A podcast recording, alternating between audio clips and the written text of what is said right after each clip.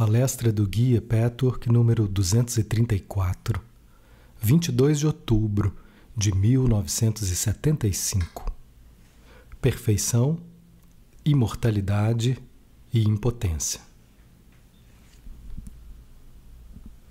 Saudações e bênçãos divinas a todos vocês, caríssimos amigos.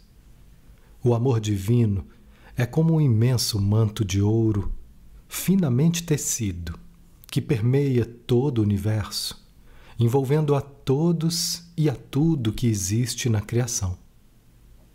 Essa é uma realidade permanente, em essência sempre acessível.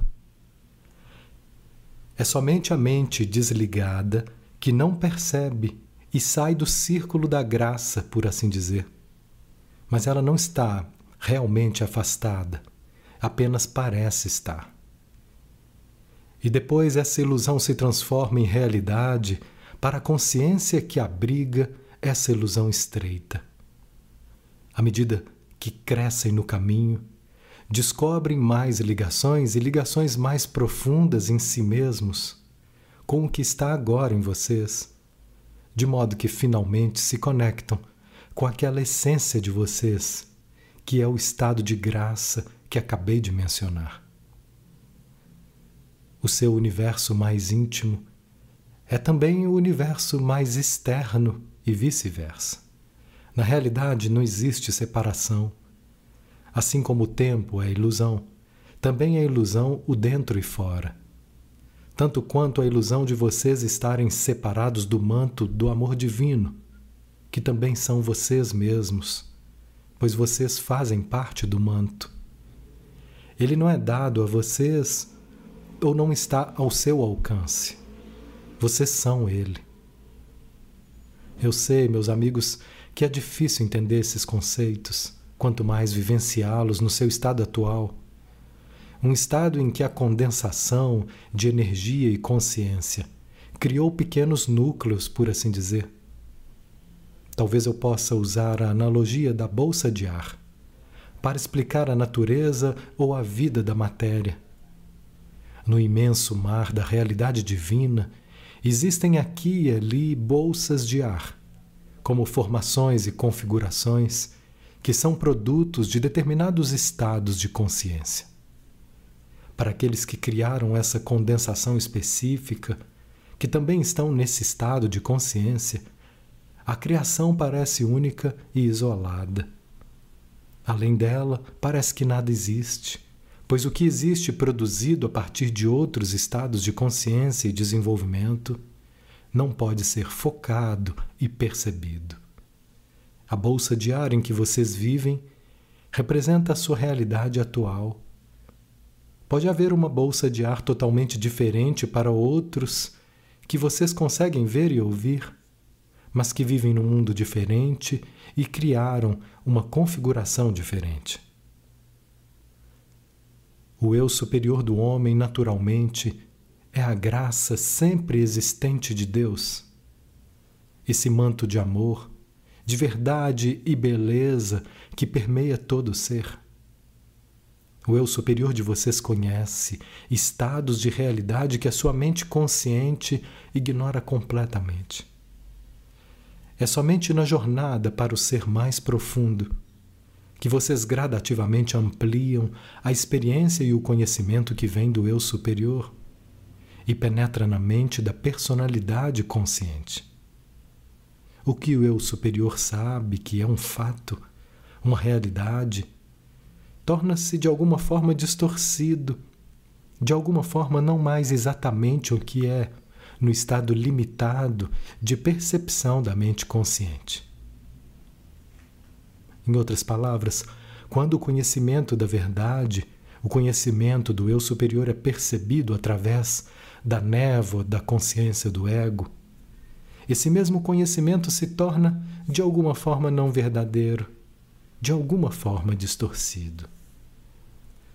Na palestra dessa noite eu vou falar sobre três estados específicos de realidade que no eu superior são belos porém na, consci na consciência do ego, se tornam não verdadeiros, deslocados, distorcidos. e que vocês poderiam chamar de neuróticos.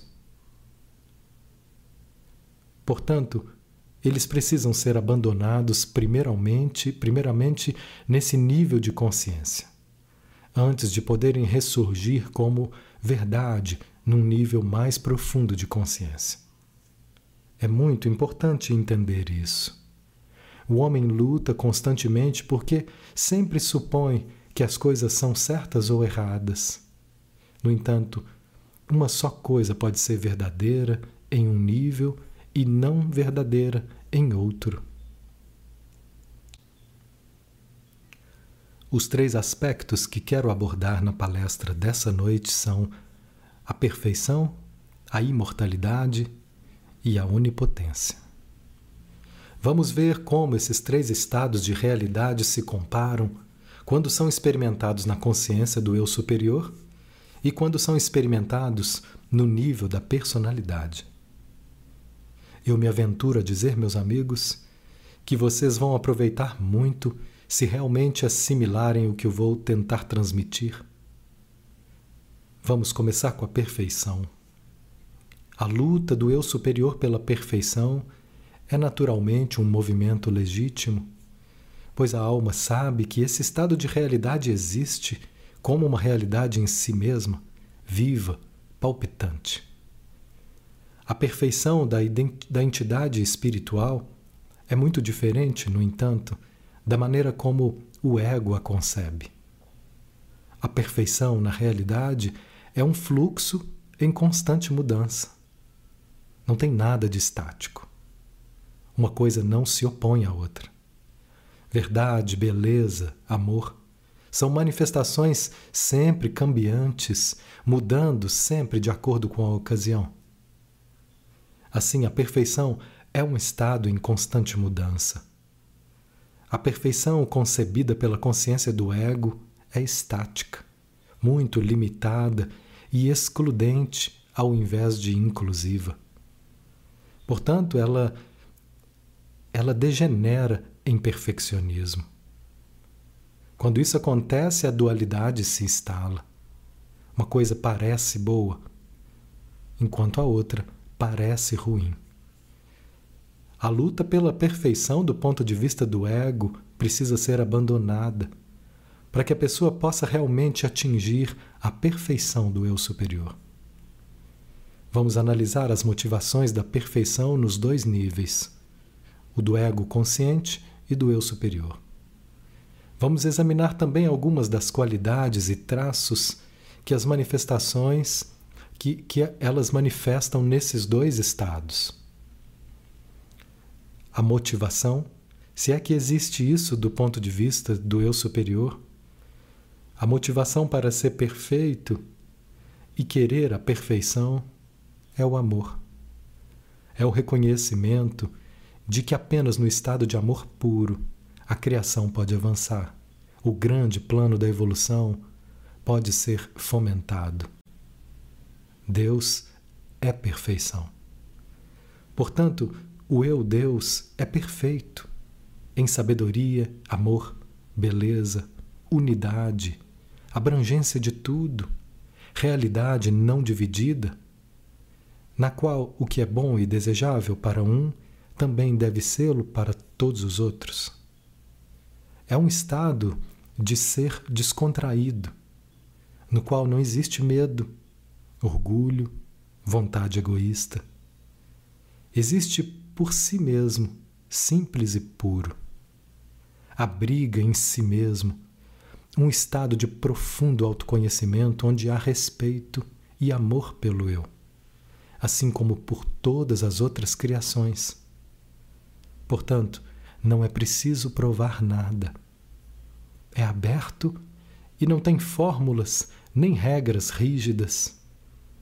A liberdade e a segurança interna possibilitam a entidade a decidir espontaneamente quando ser brando e quando afirmar firmemente uma posição.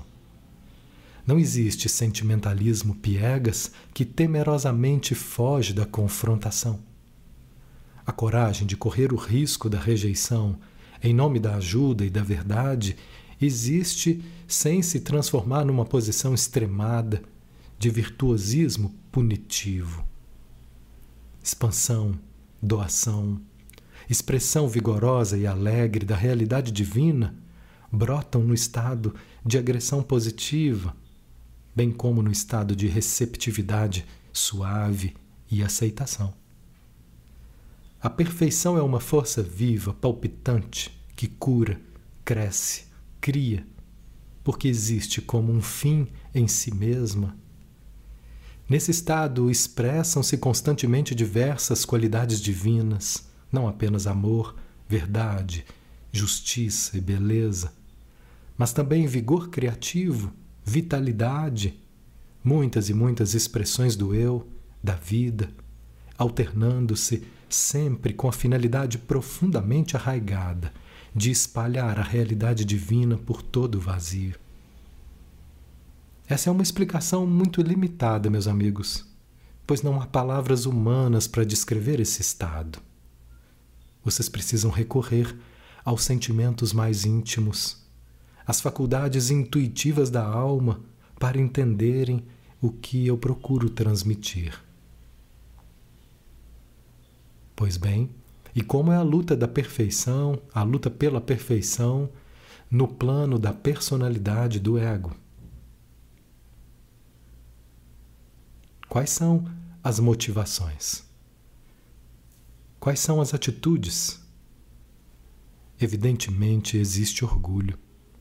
A necessidade de ser perfeito para ser melhor que os outros. Com esse sentimento, já existe uma total distorção da realidade. Uma distorção que também é muito difícil de transmitir. Tudo que eu posso dizer é o que já mencionei muitas vezes. Quando vocês se comparam dessa maneira, tem a ilusão de que existe uma cota limitada de perfeição disponível, de modo que precisam cuidar ciosamente da sua parte e tirar a dos outros para atingirem seu objetivo. Ao mesmo tempo, o estado já desenvolvido de outra pessoa parece diminuí-los. Assim vocês procuram tornar-se perfeito perfeitos à custa dos outros, o que naturalmente já anula a meta perseguida, pois nada poderia ser menos perfeito que a cobiça, a inveja, o ciúme, a ambição estreita e a vaidade que estão presentes nessa atitude, para não falar da visão muito imperfeita e limitada da vida, em que essa exclusividade parece ser real para vocês. Outra distorção da busca da perfeição no nível da personalidade é o medo da imperfeição.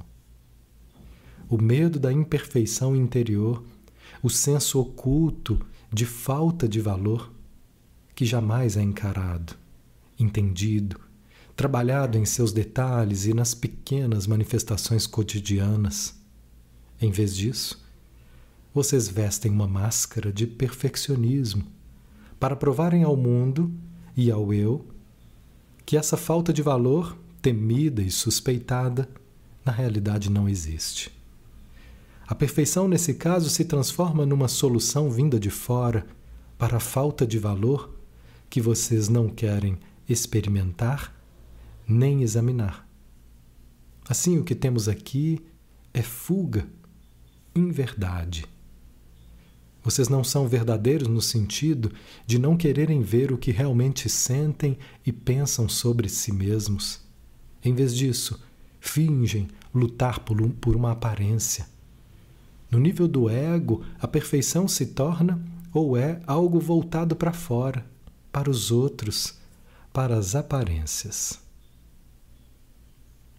Assim, se a perfeição, um estado divino, é buscada nesse estado de inverdade, a falsa busca leva fatalmente a uma rígida distorção, uma verdadeira caricatura do verdadeiro estado de perfeição.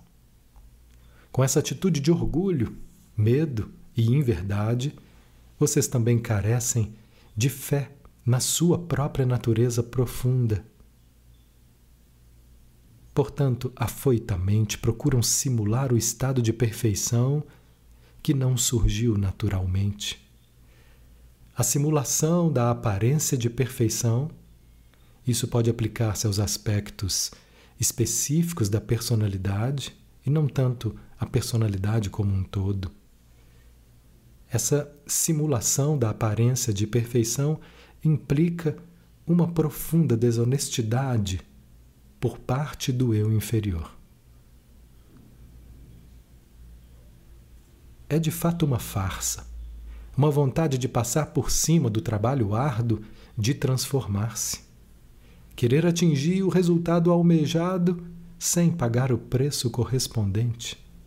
Isso, por sua vez, aumenta a culpa e a sensação de falta de valor, que é difusa e não claramente delineada na percepção consciente. A perfeição imposta de fora, ou antes o, o perfeccionismo, é sempre cega, insegura e, portanto, pautada por regras. Muitas vezes recorre à verdade de maneira deslocada, com generalizações que não se coadunam com a ocasião. O eu pode ser, às vezes, erradamente brando, quando a confrontação e a afirmação seriam adequadas, e intolerante e crítico, quando a aceitação seria apropriada. Para muitas personalidades, uma ou outra dessas atitudes parece ser divina ou certa e é usada sem discriminação, pois passou a fazer parte da estrutura da personalidade. Como a profunda falta de fé no eu não é encarada, ela é sempre projetada no exterior, por meio do cinismo e negativismo em relação ao mundo. Alternativa, alterna, alternativamente, pode haver uma falsa aparência de fé. A autocrítica que não encarada abertamente distorce a personalidade transformando-se em rígido moralismo em relação aos outros. É frequentemente é frequente os religiosos distorcerem a realidade dessa maneira, racionalizando suas atitudes tacanhas por meios de doutrinas religiosas. No entanto, também é possível projetar a complacência consigo mesmo e a culpa de outra forma assumindo uma atitude excessivamente permissiva e sentimental, de modo a criar uma máscara de autoaceitação que não passa de aparência. Fica muito claro, meus amigos, que é preciso abandonar a alegação de perfeição em prol da verdade e da humildade de aceitar a imperfeição. Esse é de fato o limiar que vocês precisam atravessar aos poucos. Abrir espaço para a perfeição da alma, que sempre existe, sempre se desenvolve. A perfeição que será vivenciada de uma maneira muito diferente com que essa outra abordagem.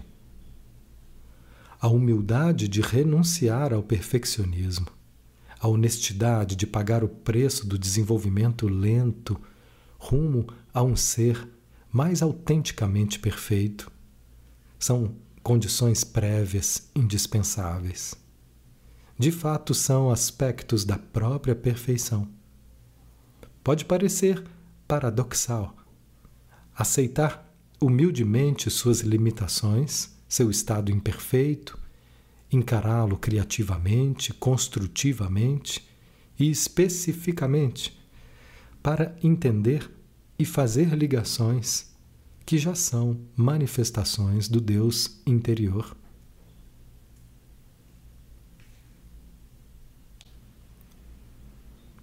Vamos passar agora para a imortalidade.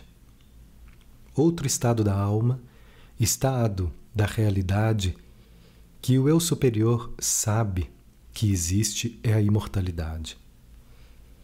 No entanto, quando a consciência está desligada do eu superior, a mensagem vinda dele se deforma, e a tradução dessa percepção atinge o pensamento consciente como medo da morte, assim como a mensagem do eu superior sobre a possibilidade da perfeição atinge a personalidade consciente como medo da imperfeição. O medo da morte significa o seguinte, no nível mais profundo: quero experimentar o estado de imortalidade que sei que existe, embora esteja temporariamente preso na bolsa de ar dualista da vida versus a morte, ou do, do eu isso contra o eu aquilo. Com essa experiência, essa visão, quando vocês estão em um dos lados, não enxergam o outro e têm medo de renunciar ao outro. O medo da morte também implica a falta de fé na realidade sempre presente de toda a vida, de toda a consciência. No entanto, quando a vontade egoísta e o medo motivam a mente consciente da personalidade exterior, a verdade da imortalidade é distorcida e buscada para evitar o medo da morte. Aceitar verdades espirituais, princípios espirituais de imortalidade para negar o sentimento de que o medo da morte pode continuar a existir é uma manifestação neurótica. A personalidade tem medo de atravessar o túnel de seu medo. É somente quando esse túnel é encarado com coragem, como é preciso fazer com todos os sentimentos temidos, e é atravessado, que a vida eterna passa a ser uma realidade experimentada quer vocês estejam no corpo ou fora dele. A motivação para acreditar na imortalidade exerce um papel enorme nesse caso. Se vocês esconderem o medo da morte, a falta de fé, o seu desligamento da criação interior, desse medo sombrio e colocarem por cima disso uma verdade vinda do exterior, vocês devem abandonar a imortalidade e aceitar a mortalidade até poderem se tornar de fato imortais. Agora vamos examinar o terceiro elemento dessa tríade, a impotência. Mais uma vez, o estado de realidade final da alma conhece sua onipotência sua divindade, seu poder de criar, o poder de criar mundos e recriar o eu de milhares de formas jubilosas, de desfazer essas formas e criá-las novamente. Esse estado de onipotência é vagamente percebido de forma distorcida, como os outros dois, pela personalidade consciente. Quando essa mensagem distorcida do eu superior passa pelo estreito funil do canal que existe ainda muito diminuto, sua manifestação é a alegação infantil de onipotência, que vocês todos sabem que existem nos bebês, que existem também nos aspectos infantis do adulto. Nesse estado distorcido e maturo, a vontade egoísta exige onipotência total. Quero as coisas à minha moda. É preciso não haver obstáculos nem demora, custe o que custar aos outros. Quero a minha vontade satisfeita imediatamente, sejam qual forem as consequências. Esse senso de onipotência da personalidade exterior é a vontade de obter soluções mágicas que deveriam eliminar a necessidade de lidar com a realidade atual, criada pelo eu. Por exemplo, a necessidade de lidar com a frustração, a dor, as dificuldades, o esforço, a necessidade de aprender com eles, de crescer através deles, etc. Evidentemente, trata-se de algo destrutivo, implica egoísmo falta de amor, implacável desconsideração pelos outros, chegando até a crueldade, falta de realismo Né? Acreditar que os obstáculos podem desaparecer por um simples ato de vontade, em vez de aprender com eles por meio da aceitação e assim transcendê-los. É uma visão limitada da realidade da criação, falta de confiança ou fé, e também a fraude que visa evitar o esforço do crescimento. Assim, é claramente necessário que a pessoa em crescimento, em amadurecimento, renuncie à alegação de impotência e magia, juntamente com todos os traços negativos inerentes a essa alegação. E tenha a humildade de aceitar suas limitações. Quando vocês fizerem isso, poderão atravessar o portal e ampliar gradualmente a sua capacidade de criação. Mas essa expansão ocorrerá naquele outro nível, de maneira totalmente diferente. No nível do eu superior, a motivação para experimentar o verdadeiro estado divino de onipotência nada tem a ver com orgulho, com vontade egoísta ou medo. Não exclui os outros, mas sempre os inclui. É uma poderosa força brilhante de autoexpressão que nunca viola o direito dos outros. A onipotência tentada no estado imaturo viola o direito dos outros e busca limitá-los em nome do seu próprio poder maior. Procura subjulgar os outros como instrumento de sua própria onipotência. O estado divino de onipotência se deleita com a onipotência igual dos outros Jamais existe uma luta de poder entre entidades nesse estado. Portanto, meus queridos amigos, vamos ver como vocês precisam renunciar a um estado para reconquistá-lo em outro nível, de outra maneira. Vocês precisam esquecer temporariamente o objetivo precisam renunciar à alegação de perfeição pelos motivos do ego, medo, orgulho, comparação, vaidade, medo de sua própria deficiência. Precisam ter a humildade de enxergar suas imperfeições, o que em si mesmo é a maneira mais segura e rápida de caminhar para a perfeição. Vocês precisam abandonar temporariamente a crença na imortalidade, mesmo que ela seja muito certa, porque apesar dessa crença, vocês ainda não conseguem conceber a mudança, a transformação de consciência no plano de sentimentos e experiência que ocorre quando o corpo é deixado para trás.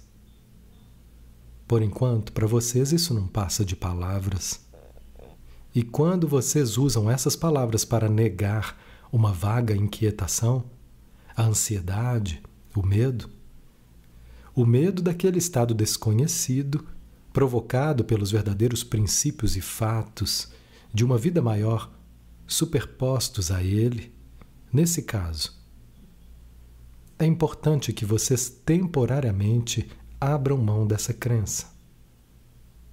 Em seguida, vocês precisam admitir o medo, a perplexidade, a ansiedade, a sensação de total falta de rumo, pois na verdade vocês estão diante de uma muralha que ainda não conseguiram atravessar.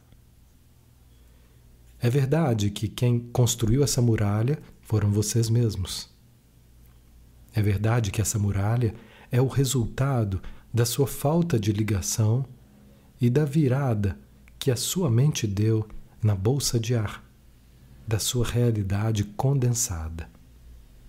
No entanto, a muralha que criaram só pode ruir quando vocês aceitarem sua existência e se permitirem sentir os sentimentos que essa muralha desperta em vocês.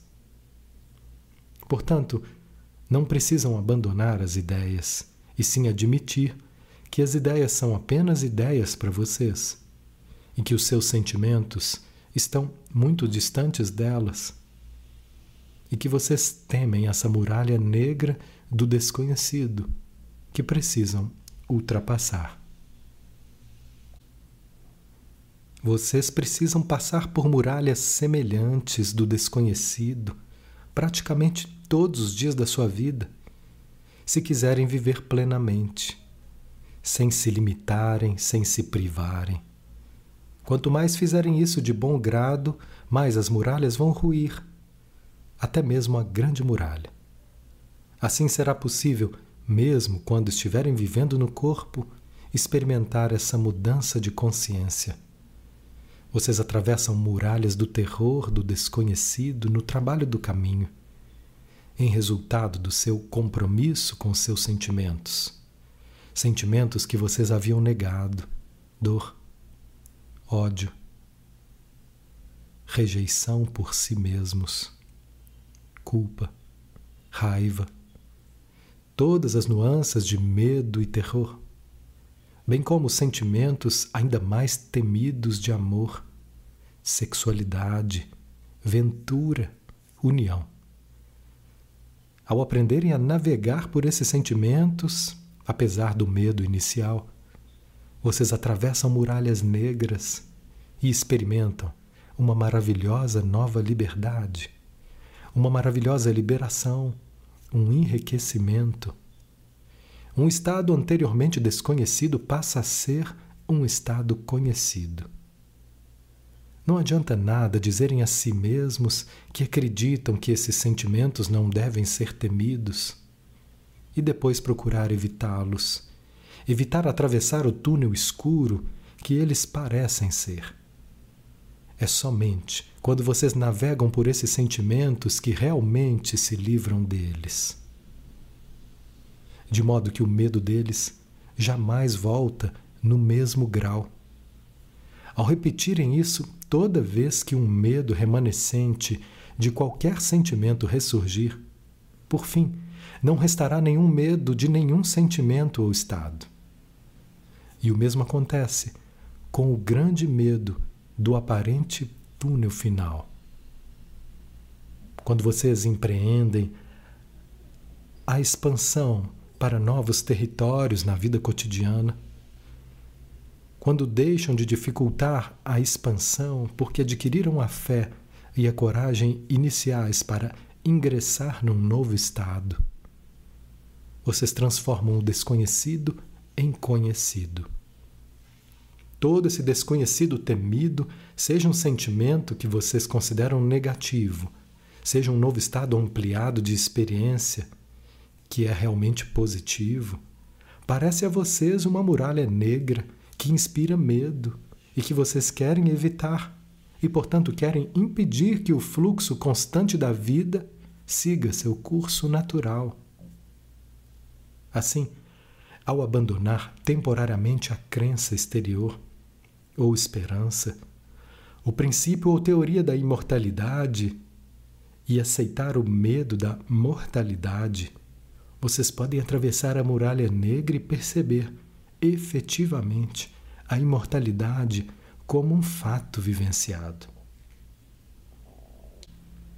O mesmo acontece com a perfeição, com a onipotência ou com muitos outros estados de realidade que não abordamos hoje. Aliás, o mesmo se aplica aos sentimentos dos quais vocês têm pavor. Depois que passarem por eles, vocês vão experimentar o verdadeiro estado que prova, de fato, de que não é preciso temer esses sentimentos. Quanto à onipotência, vocês já estão trabalhando intensamente esse aspecto no caminho. Vocês estão descobrindo a criança interior que exige onipotência e soluções mágicas. Vocês expressam essas reivindicações e desejos, e a raiva surge quando os desejos não podem ser satisfeitos. Vocês aprendem a aceitar a limitação da sua personalidade atual. Essa personalidade é limitada. Vocês precisam ter a humildade de aceitar esse fato. Precisam de fé para renunciar o que acreditam que precisam ter nesse exato momento, principalmente se for um movimento forçado que desconsidera o ritmo da vida, da vida de vocês, da vida dos outros. É somente por esse ato de amor, confiança, decência, honestidade e humildade que poderão voltar à onipotência de uma forma totalmente nova e diferente. Vocês já estão cada vez mais descobrindo uma nova força, um novo poder criativo, novas capacidades, novas faculdades intuitivas que jamais antes haviam considerado possíveis. Eles são o resultado direto do abandono da falsa versão de perfeição, imortalidade, onipotência e outros estados para os quais vocês precisam evoluir gradualmente. Assim, meus amigos, vocês podem ver quando que quando esses estados de realidade no nível da verdade e da criação cósmica passam pelo estreito filtro da personalidade do ego, e são mal compreendidos pela personalidade consciente, esses mesmos estados são uma verdade divina e se transformam em mentiras. Esses mesmos estados, que são uma verdade divina, se transformam em mentiras e em manifestações neuróticas. A confusão da humanidade quanto a esses estados, nessa altura da sua época, da sua história, é muito significativa. Vamos esclarecer o movimento evolutivo a esse respeito. Em épocas anteriores, quando a religião tinha forte presença na vida da humanidade, a verdade era postulada. A humanidade, naquela altura de seu desenvolvimento, precisava primeiro avaliar intelectualmente esses princípios que de maneira alguma podiam ser seguidos emocionalmente. Mas era preciso começar num determinado estágio de desenvolvimento. É sempre assim. Primeiro, uma nova ideia precisa ser avaliada, para depois ser incorporada à consciência mais profunda. Essas ideias novas e verdadeiras precisam vir do exterior para facilitar a abertura do canal, para poderem ser vivenciadas pelo eu interior. As facções mais desenvolvidas dos movimentos religiosos, religiosos interiores sempre souberam que esses estados de perfeição existem no homem como potencial a ser concretizado. Sempre souberam que Deus está no íntimo e sempre postularam isso. No entanto, naquela época, isso não podia ser mais do que uma teoria um objetivo distante. Essa verdade foi mal entendida, mal formulada e mal utilizada pelo ego orgulhoso, dominador e temeroso, de modo que os estados perfeitos eram forçados, simulados, punitivamente ordenados para aplacar o medo de encarar as partes em que esses estados ainda não podiam existir na personalidade. Esse abuso e mau uso, essa perigosa fuga dos passos de desenvolvimentos necessários, exigiram um novo movimento na história de vocês, que surgiu com a psicologia. À medida em que a psicologia se desenvolveu, essas manifestações distorcidas foram identificadas como pseudo-soluções ilusórias. Foram designadas como estados neuróticos que a pessoa amadurecida abandona naturalmente, até, pelo menos até certo ponto. Na melhor das hipóteses, houve uma aceitação da limitação, da imperfeição e da mortalidade através da psicologia. Depois, no entanto, esse movimento psicológico muito importante também começou a degenerar, em resultado do estado dualista que o fez perder de vista que existia ainda outro passo. Era preciso atingir outro nível, onde o falso se tornou novamente verdadeiro. Com relação à tríade dessa palestra, perfeição, imortalidade e onipotência efetivamente existem.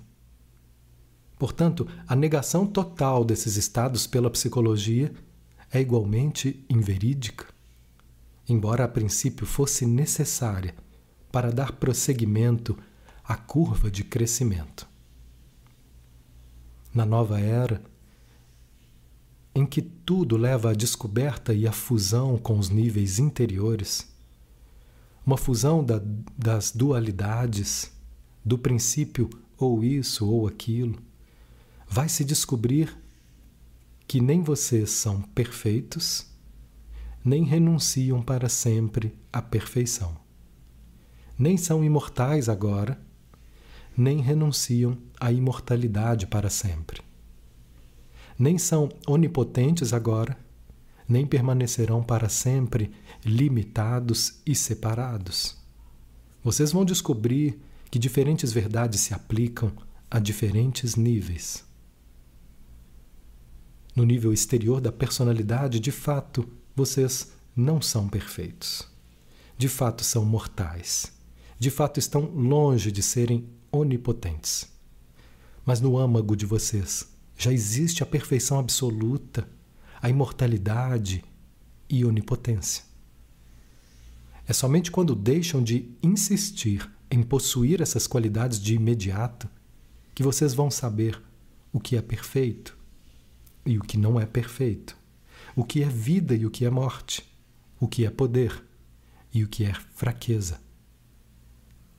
Quando vocês estão na confusão dualista, vocês não sabem. Muitas vezes acham que sabem o que é perfeito ou imperfeito, mas não sabem, pois não entendem e não conseguem ver muito longe nas reações em cadeia. Vocês não percebem a dinâmica. Muitas vezes acreditam que uma coisa é a morte, quando de fato é a vida. E a vida, quando de fato é a morte. Por exemplo, quando amortecem a sua faculdade de sentir e a faculdade de viver em profundidade a vida, vibrar com ela. Vocês acham que estão vivos. Quando passam e quando passam pelo portão, acham que estão mortos. Mesmo durante a vida no corpo, vocês acreditam que experimentar dor e terror, que a sua falta de valor imaginária é a morte que vai aniquilá-los. Quando vocês reúnem a coragem de passar por aquilo de maneira verdadeira, descobrem que adquiriram nova vida. De fato, naqueles sentimentos que vocês temiam tanto quanto a morte, existe muita energia vital. Muito da vitalidade contida que vocês propositadamente amorteceram. Portanto, meus amigos, nem mesmo saber o que é uma coisa e o que é outra é, é verdadeiramente possível no plano da personalidade da mente consciente agora. Sabendo disso, talvez vocês aprendam de bom grado a não insistir mais na perfeição, na imortalidade, na onipotência que nascem do medo, da falta de fé do ódio por si mesmos, da visão limitada do orgulho, da impaciência, da desconfiança. Vocês vão aprender a abandonar essa pretensão quando viverem até o fim os sentimentos que geram a premência de chegar àqueles estados. Assim vocês vão atravessar portões, túneis e muralhas. Existe outro aspecto da ligação entre mente consciente e o eu superior. Como vocês podem perceber muito claramente pelo que foi dito, se a ligação for parcial e o fato dela ser apenas uma ligação parcial não for claramente entendido, pode haver danos. Esse mesmo processo que expliquei com relação a esses três aspectos podem existir de muitas outras maneiras. Não quero insinuar, nem de leve, que a mente consciente não deva procurar se ligar ao eu superior. Muito pelo contrário. Mas é importante saber que uma bela abertura em uma área não é garantia nenhuma de que exista abertura semelhante em todas as outras áreas. Há seres humanos que estabeleceram um bom canal, uma ligação com o eu superior. Naquela área, pode ser um canal fluente, bonito, onde a mente consciente pode de fato receber inspiração, orientação e instrução do Deus interior. No entanto, se a personalidade consciente acreditar que esse fato significa que a pessoa agora está verdadeiramente segura e tem aquela ligação em todas as áreas, isso pode se tornar um perigo. Quando não há ligação, o canal não está aberto e não funciona, por mais aberto e verdadeiro que seja em outra área. É um grande erro supor que um canal aberto garanta que ele poderá dar instruções verdadeiras ou apontar todos os pontos cegos que ainda existem na personalidade. Onde a personalidade ainda mostrar resistência, bloqueios, defesa e tiver interesse em não reconhecer ou admitir essa atitude, o canal aberto não consegue funcionar. Esse é um perigo específico do caminho para a abertura do canal. Muitos já tropeçaram nesse ponto. Antes de se abrir esse canal, esse perigo não existe no mesmo grau. Existem outros perigos. Mas depois de aberto o canal, de certa forma existe uma crença de que o eu divino que funciona e se comunica tão bem pode mostrar onde estão os pontos cegos. A pessoa em questão vai ficar fechada em si mesma. O orgulho ainda existente pode deixá-la surda para a ajuda dos outros, que de fora podem indicar melhor o que o canal não consegue revelar. Agora que um número maior de vocês está experimentando esse canal recém-despertado, como uma imensa fonte de alegria e força, quero adverti-los particularmente sobre esse fato, para que evitem armadilhas Muitos inovadores e canais espirituais altamente desenvolvidos acabaram entrando em decadência mais tarde pelo fato de ignorarem essa dinâmica. O Deus interior jamais força alguma coisa ao eu, ao eu mesmo. O, eu, o Deus interior jamais força alguma coisa ao eu que o eu mesmo não busque ativamente. Essa lei jamais é rompida. É por isso que é essencial continuar o trabalho do caminho com um ajudante e os seus amigos em grupos. Talvez num sentido diferente, mas ainda depois do canal começar a funcionar. Perguntem seriamente a si mesmos em que pontos ainda resistem e se defendem? Em que pontos se seguram e têm interesse em não deixar entrar nada que lhes pareça ameaçador? Na medida em que puderem admitir que essa atitude existe, vocês já estarão muito melhor, pois contarão com as ferramentas para trabalhar a questão e poderão entender que isso limita a sua percepção da realidade e o seu canal para o eu superior. Mesmo se o canal aberto já funcionar, ele pode ser mal traduzido e mal usado para perpetuar a resistência. Essas distorções não existem apenas com relação à tríade que discuti hoje, mas em muitas áreas da vida, numerosas demais para serem enunciadas agora. Mas fiquem atentos para essa possibilidade. Uma abertura um estado de receptividade incompletos, um estado de defesa distorce as mensagens do eu superior. Quer elas se manifestam na forma de um anseio, um esforço não verbalizado ou em instruções e palavras enunciadas. O caminho de vocês é um empreendimento abençoado, de fato abençoado. Gostaria que vocês pudessem ver a diferença do quadro interior de vocês logo depois dos primeiros passos dados, que talvez sejam os mais difíceis. E que vocês pudessem ver o quadro interior ainda mais glorioso, mais ampliado, que se tornará seu lar quando o compromisso com a totalidade da personalidade, com a verdade de todo ser, for sempre renovado e estiver arraigado. Se vocês aprenderem a ter a fé nos períodos sombrios da vida, esses mesmos períodos vão se encurtar e já se encurtaram à medida que vocês avançam no caminho. Eles vão se tornar menos temíveis e menos frequentes. Continuem nessa bela jornada, não existe outra melhor. Todos vocês são abençoados da maneira mais profunda possível. Bênçãos para todos os passos do caminho de vocês, com amor e com fé. Sejam seu Deus.